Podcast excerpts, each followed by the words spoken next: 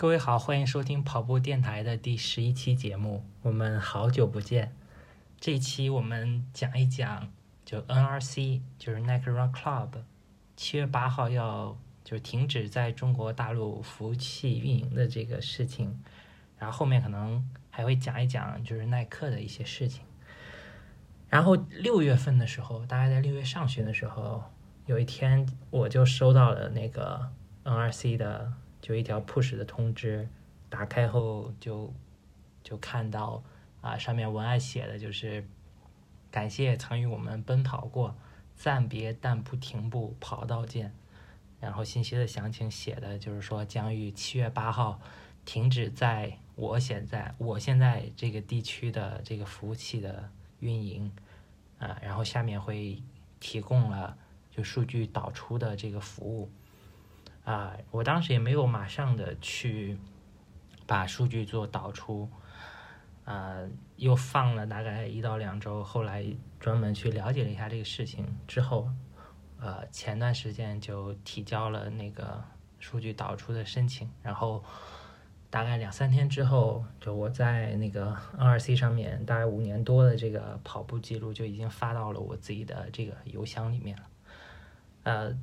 说起 NRC，估计跑步电台的听众应该有挺多人都是 NRC 的用户吧，因为啊，NRC 确实做的很好，啊，应该是我用过的这个我体验过的这些跑步 App 里面，我觉得是做的最专业、最简洁和最好用的。呃，可能有一些也在用那个什么 Keep 啊，或者说悦跑圈，包括手机上自带的那个那个跑步记录的 App 啊，我我我是不不那么喜欢 Keep 的，因为对我来说它有点太花了，我经常会被 Keep 的那个运营活动，或者说啊各种内容的入口，呃被被吸引走，经常在里面迷路，然后悦宝圈可能一六一七年。体验过吧，可能当时觉得也不是很好，所以我这五六年就一直用的这个 NRC，然后收到他的 push 之后，就真的还挺遗憾的。嗯，就像我我在社交网络上，就几个关注跑步的朋友也都发了动态说，哎，这么好的 app 离开，真的挺遗憾的。但但其实也也不意外，就因为。这半年或者说啊这一年一两年吧，其实陆陆续续的这些呃，就国外的这些大厂的 app 或者说服务就在陆陆续续的停止吧。你像呃之前有领英，就 LinkedIn，然后后来还有爱彼迎，然后最近的这个 Kindle，啊这些陆陆续续也。都宣布呃就不在中国大陆地区服务了嘛。然后领英走的时候，其实还比较明确的有说过，啊，其实他有发了一个公告，大概就是说，嗯，就是在华经营日渐挑战的环境及更高的合规要求，然后导致呃他就不想再运营了嘛。然后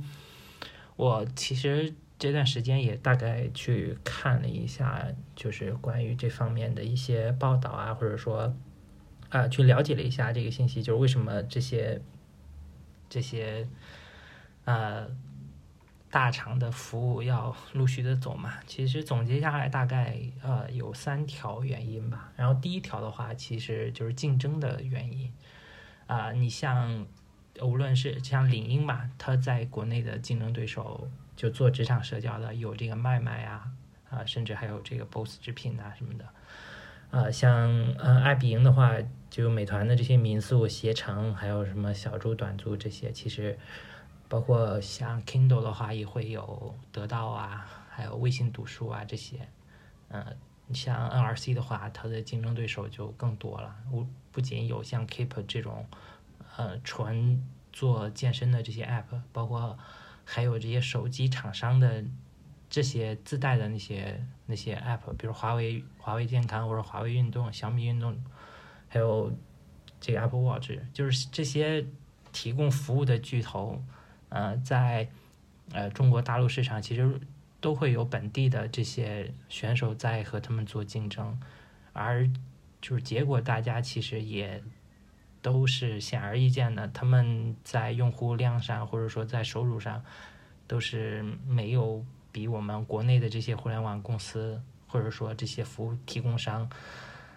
有好的结果。其实这可能 就是一直以来就是就是所谓的强龙打不过地头蛇。你像啊过去的什么 eBay 啊。啊，干不过淘宝，然后包括像那个 Uber 打不过滴滴，其实之前也就是这样。但但如果他们知道 有之前的这样事实，但为什么还来？或者说也这么多年也都在用词叫苟延残喘，倒也挺合适的，就还在苟延残喘的运营。为什么就最近这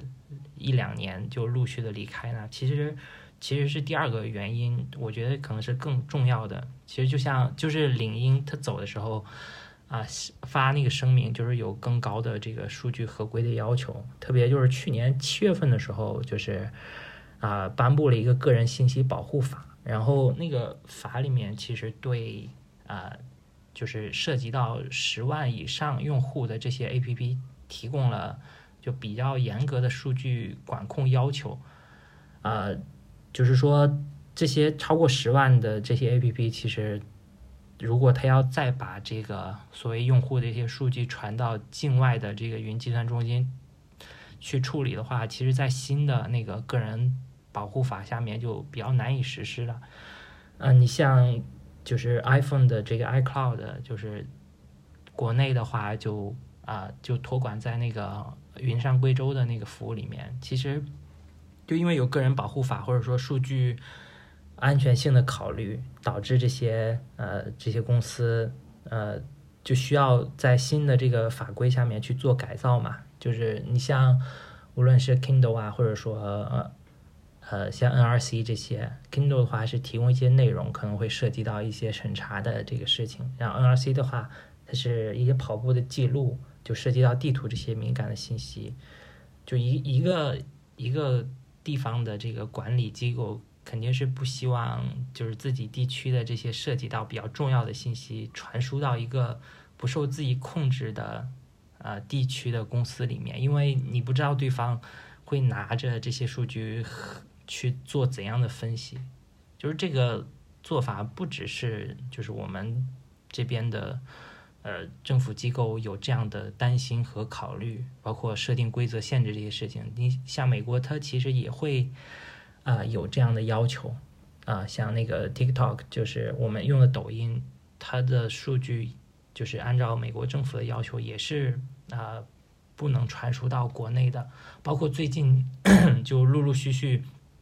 啊，就因为那个 TikTok 那边啊员工的爆料，就说。那在美国那边不也闹得沸沸扬扬的？就是说中国这边的呃管理机构或者说呃管理员还是可以呃访问到在美国的数据，然后他们就做了举报。就这现在就是不再像过去一样，就是大家不再留意这个数据呃无论在哪里存，只关心服务的这个事情。其实现在就数据也开始有了，就是。边界或者说所属权，因为现在，特别是这几年，移动互联网的发展，其实我们真的能感觉到，就是说现在这些，哎，互联网公司收集了我们很多的这些用户数据，无论是浏览啊、位置啊，包括还有一些和其他的一些交叉分析的，就虽然我们现在就是用这些推荐，觉得好像越来越准，但其实。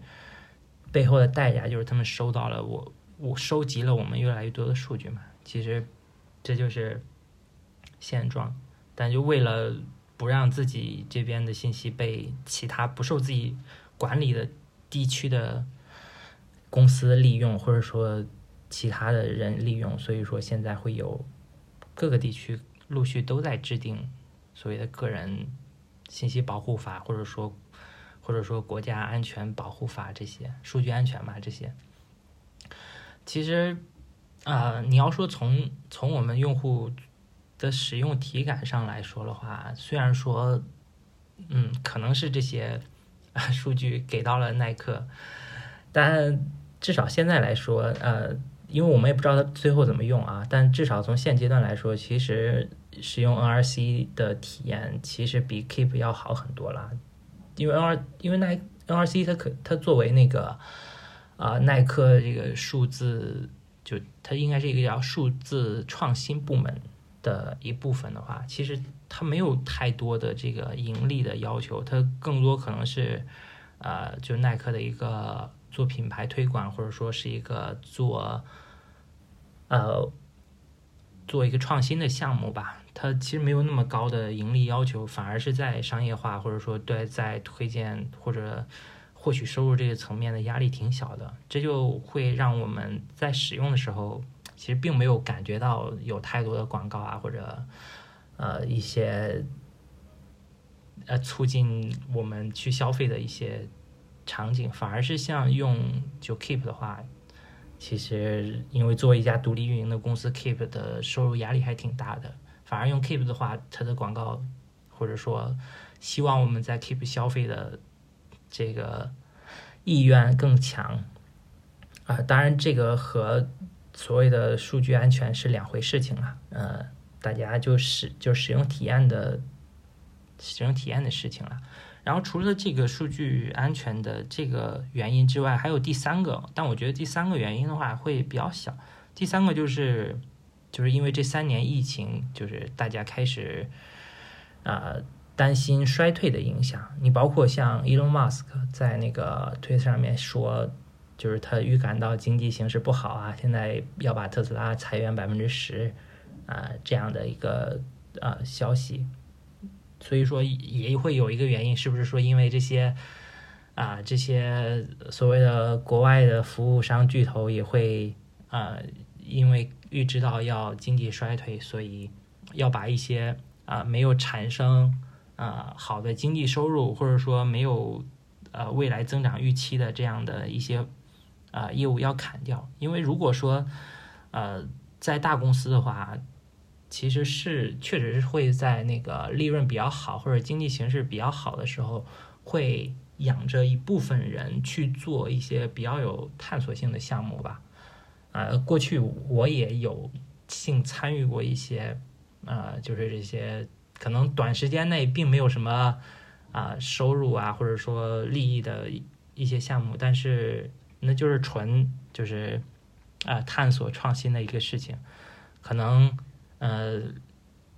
呃，两三年之后，这个事情就会呃，有可能会成为就是公司的一个新的一个增长点，或者说有可能会失败。就是，但是因为在经济形势好的时候，公司就会有这样的底气去养着这样的部门和团队。那么，可能在经济形势差的时候，我就为了啊保存更多的现金流来度过接下来的这个交易额下滑呀，或者利润下滑，可能我就会开始裁员这样一部分的。团队和人，所以说，嗯，也会 有观点或者说信息说，之所以呃呃耐克要把就中国大陆地区的啊这个团队或者说这个服务关闭的原因，也是因为就是考虑到疫情的影响。当然，我觉得这个原因其实挺小了，因为，嗯，就是本身。啊，确实是耐克在在大陆地区的，真的就是一个探索性项目，因为他们做这么多年，现在来说也就八百万左右的用户吧。啊，然后说完这个原因之后的话，我就讲一下我自己和就使用 ORC 这，我应该是从一七年开始用的，到现在应该有五年的时间。我开始用 ORC 记录的时候，那个时候还在学校读本科。当时有时间运动嘛，然后也经常运动，所以一开始就跑步的时候也选用了几个 app，但是马上就开始决定用 NRC，就就为什么呢？就因为一是就是首先有耐克的这个啊品牌。呃，影响力这是一个，还有的话就是 NRC 当时做的这个界面的设计也会比较简单，也比较好用，特别是当时可以和那个呃 Apple Music 就是去做那个融合，就是你直接可以设定它开始跑步的时候就播放音乐，这是一个。还有的话就是 NRC 就是它当你把跑步记录分享的时候，图片会很好看，然后实用简单，然后又有品牌就是文化的加成，然后再加上就是做的好看，所以当时就用了 NRC，然后用了之后就没有再去用别的。特别当时啊，还有一个朋友，呃，就是本身啊是一个男生，长得很帅，然后呃当时经常找我，然后帮帮他那个呃把做一张这个 NRC 的图，然后发给他跑步图，可能是五公里啊，或者说十公里这样，然后他发在他自己的社交网络上面，给自己增长人设。那个时候就经常用 NRC 来做。就是这个图片分享，包括像现在跑步电台的封面呀，或者说每一期播客节目的封面，其实都是我用就是 NRC 的呃这个分享功能做的。就可能跑步过程中，呃，就拍到了一张照片，然后呃用 NRC 的那个贴纸啊，然后包括它那个字体，啊，就很快速的，可能不到一分钟就能做出来一个比较。好的一个好看的一个图片，然后后来一七一八年的时候，我用 NRC 会记录会比较多。那个时候，呃，可能就每次跑步的时候就带着手机，啊可能装到口袋里或者拿在手上，然后就记下来自己每次跑步的距离啊、时间呐，然后还会根据每一次的记录，然后去调整下一次的跑步。所以那那个阶段跑步成绩。啊，也特别好，啊，我我历史跑的比较好的，可能五公里跑到二十一分钟左右，也是在那个阶段。呃，一周可能跑三次四次，就是比如说今天跑的，然后会看一看今天啊跑了多久，这公里和那公里有什么区别，然后下一下一次要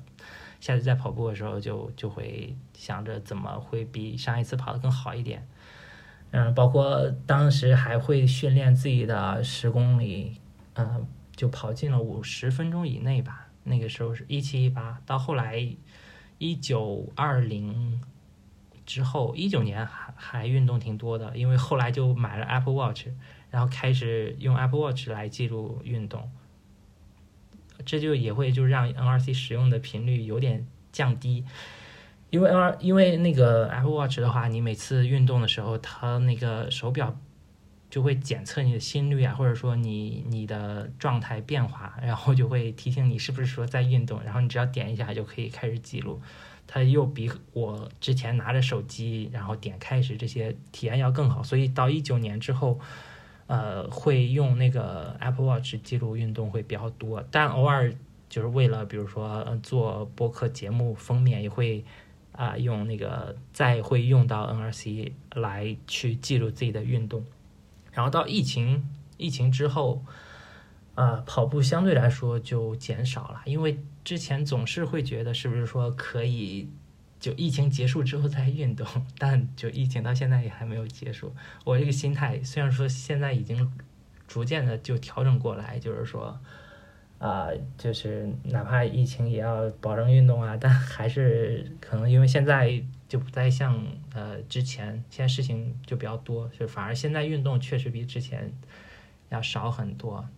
所以说这也是节目这么长时间没更新的 原因啊。但最近是是还是呃运动的频率又变多，所以说接下来。如果运动多的话，节目也会继续的去做。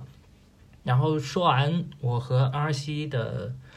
故事之后的话，下面就讲一讲就是耐克这家公司。呃，耐克的话，就大家肯定都知道，就是 Just Do It 呀，这些就是本身它也是一个非常好的运动品牌，然后包括做的这些鞋的产品也非常的好。甚至衣服啊，或者说整个品牌的理念，都是我心中就是运动品牌中做的可以说是最好的。呃，然后就是耐克，首先呢，在我的理解中，耐克就是一个呃品牌公司，然后第二个它是一个广告公司，然后其次是设计公司，然后是生活方式公司。呃，耐克和就是 Apple 就苹果是。可能当代这些呃商业组织里面，就品牌做的最好的，肯定是在头部的这些公司。你像呃耐克的广告和 Apple 的广告，就给拍给人的感觉都是那种特别好看、特别有质感，然后呃特别呃和其他运动品牌不一样，然后也会会让你觉得呃。它广告中展示的那种生活方式，是你想要去学习的，或者说是你羡慕的。呃，这真的是就非常好的这个品牌公司。呃，然后像耐克的那个广告的话，我我也在 B 站上面看到了那个开眼视频啊，做了一个合集，然后就把历年来关于耐克的这个广告就是做了一个集合，你可以看到就是呃。在广告中，呃，耐克宣扬的那个运动文化 DNA，就是啊，有啊，你看了之后，你就会觉得就是受到了鼓舞吧。就是呃，它广告会给人的感觉就是，你可能一个阶段总是会遇到呃把你自己困住的事情，但是你只要去做，你肯定啊是能做好的。你。可能别人都不相信你，但你还是可以去相信你自己，就是然后 just do it 去做就好了。其实那个广告每次给人看的时候，就是会特别的有鼓舞，然后就是看他的广告也会和看那个苹果的广告就是会有一样的感觉，就是呃有那种。呃，不一样的这种生活方式啊，然后要有要有梦想，要有自己追求啊，这些，啊，真的是两家讲故事或者说讲品牌故事讲的这个非常好的，就是两家公司。呃，这因为就是品牌讲得好，所以说啊，耐克就也是当前运动类品牌，呃，在股票市场上市值最高的这样的公司。呃，耐克这家公司就和苹果就真的挺像的。然后就是因为他们本身啊，也不是说啊这样的生产制造，就是说这部分他们都通过就是产业链分工外包给就是中国呀或者东南亚这些地区的这些工厂，然后自己只需要去做品牌、做设计啊，然后啊把营销这个层面做好，就保持住这个品牌的。就我们现在的话来说是调性，然后把那些呃比较脏、比较累的，或者说呃附加值比较低的环节，就外包给了呃就是我们东亚这些工厂。你像啊耐克的前段时间，嗯就是第一财经旗下的那个播客叫《商业就是这样》，还有出了一期啊耐克的左右手的这样一个播客，就讲啊耐克在中国呃地区的左手，就是它生产制造。的啊，就是宁波的一家公司叫深州国际，就是它是负责耐，就是给耐克做代工的，包括啊像耐克的衣服啊或者鞋子啊这些啊，然后他的右手就是负责这个营销的，是一家叫滔博的公司。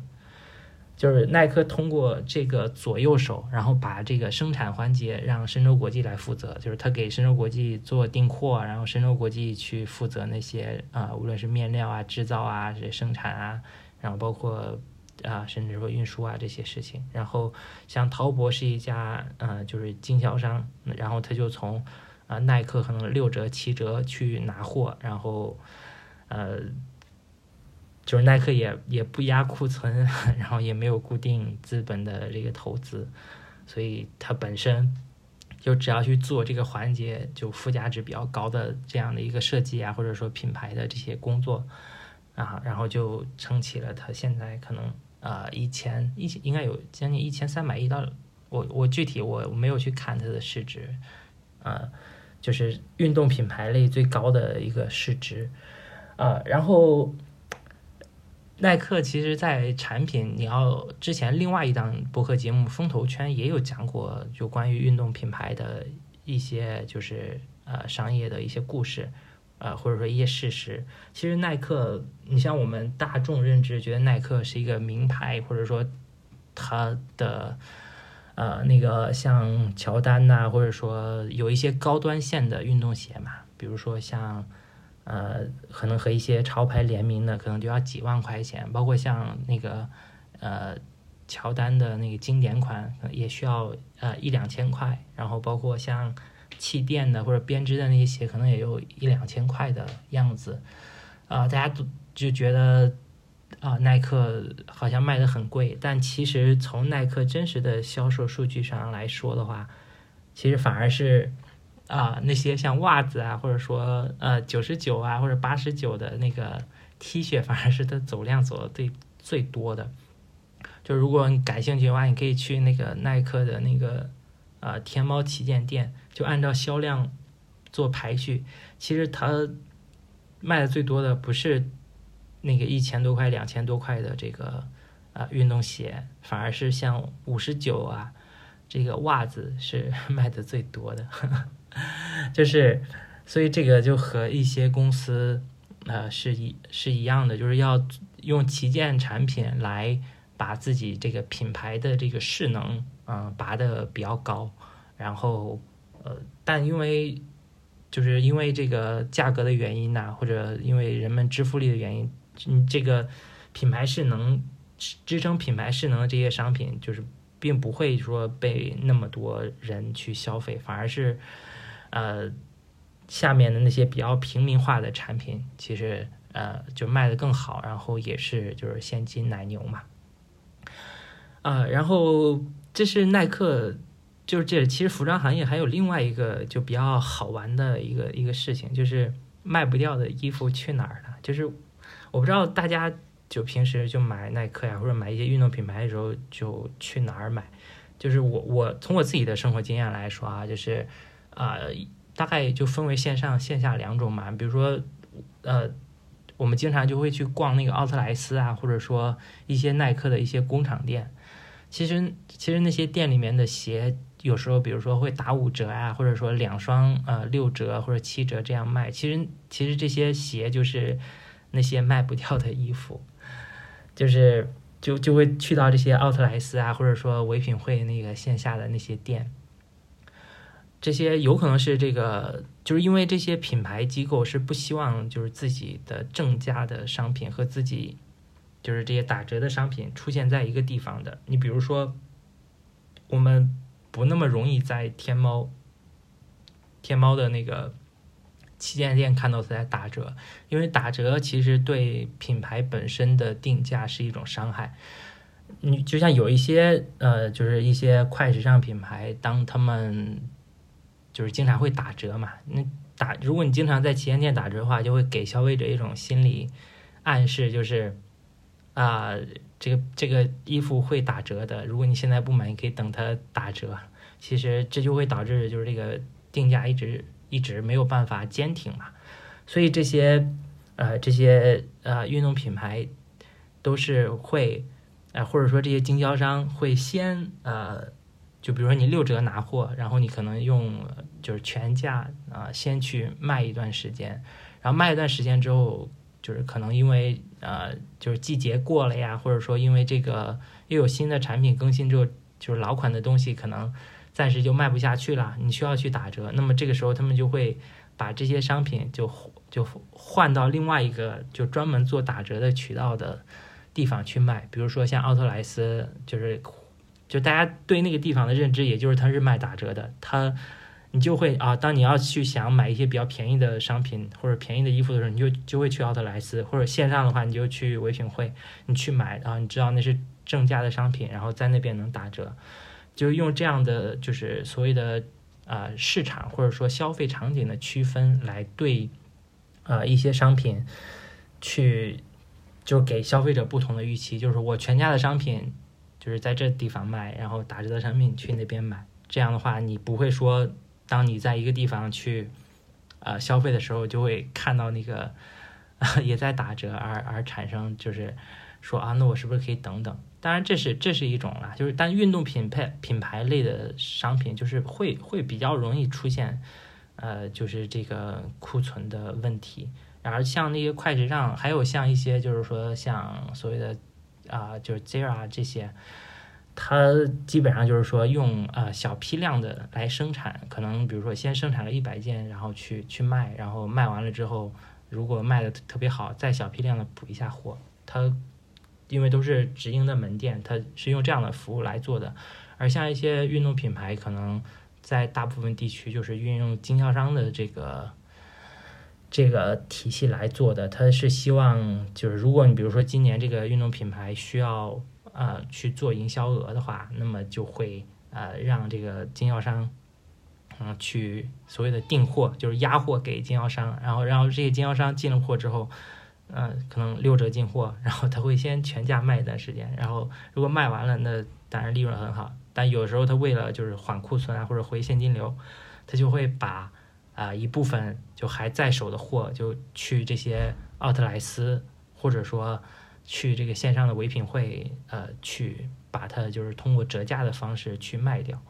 就如果大家感兴趣的话，可以去听一下风投圈有一期节目，那个标题叫“呃卖不掉的衣服去哪儿了”，嗯，然后就讲了这样一个事情。其实现在像拼多多，其实也陆续成为所谓的叫线上的奥特莱斯，就是抢了很大一部分唯品会的。这样的一个生意，就是现在在拼多多上有很多的这个运动品牌在那边去做这个，呃，所谓的百亿补贴的折扣，就是那些没有那么时尚的款式，可能换季的，然后在拼多多上面通过折价的方式，就是卖给我们。呃，然后我等一下会把就是关于就是耐克的这个广告啊。然后广告那个合集，包括还有在第二段就提到的，就是 NRC 离开中国的一些一些就是信息，包括还有提到的那个呃第一财经的那些节目，还有风投圈的节目，都会附在这个简介里面。大家就如果感兴趣的话，就去这个啊这个播客的简介叫 Show Notes 里面去去去。进行拓展的观看，然后最近的话，我在跑步电台也开了一个 Telegram 的这样一个频道，